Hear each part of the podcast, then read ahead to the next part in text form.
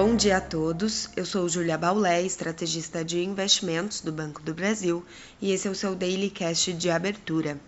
Hoje é quarta-feira, dia 7 de julho de 2021, e as bolsas no exterior seguem em alta nessa manhã, enquanto os investidores aguardam a ata do Federal Reserve.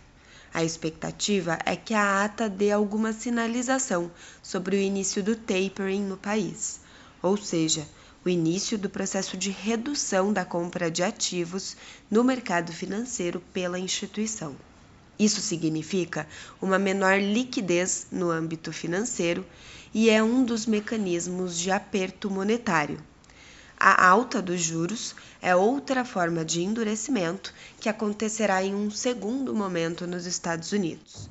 Essa ata se refere à decisão de política monetária de junho, quando a maioria dos dirigentes da instituição passou a prever um aumento dos juros em 2023 e o dot plot, o gráfico de pontos, passou a projetar algumas apostas já em 2022. Existindo alguma sinalização de início do tapering, a informação pesa para os mercados emergentes que seriam penalizados com um fluxo menor de capital estrangeiro, gerando uma pressão sobre o câmbio, ou seja, com a valorização do dólar. Na Europa, a alta das bolsas é ainda maior nessa manhã, refletindo que a União Europeia melhorou a projeção para o PIB da região de 4,3% para um avanço de 4,8% este ano. No Brasil, o risco político das últimas semanas tem pesado no câmbio que voltou para os R$ 5,20, em especial o ruído sobre a taxação de dividendos em 20%, que deve estimular as empresas a remessas de dólares antes do fim do ano, como forma de escapar à tributação sobre lucros e dividendos.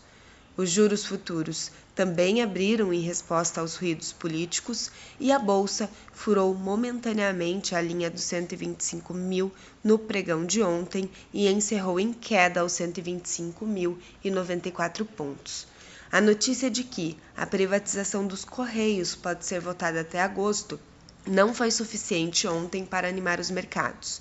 E agora, a declaração de inconstitucionalidade no trâmite via projeto de lei pelo promotor-geral da República pode pesar. Portanto, a despeito do bom humor no exterior, o cenário local segue cauteloso com os fatores internos. Na inflação, Vale citar importante desaceleração do IGPDI, que foi divulgado agora pela manhã e veio abaixo da mediana das estimativas. O indicador pode trazer algum alívio para a curva de juros. Ainda a atividade econômica, que tem surpreendido nos últimos indicadores e já leva a projeção do PIB pelo Boletim Focus para mais de 5% este ano, será testada novamente hoje. Teremos as vendas do varejo de maio, que devem ser favorecidas pelas reaberturas regionais da economia após as restrições de abril. Um bom dia a todos e até a próxima!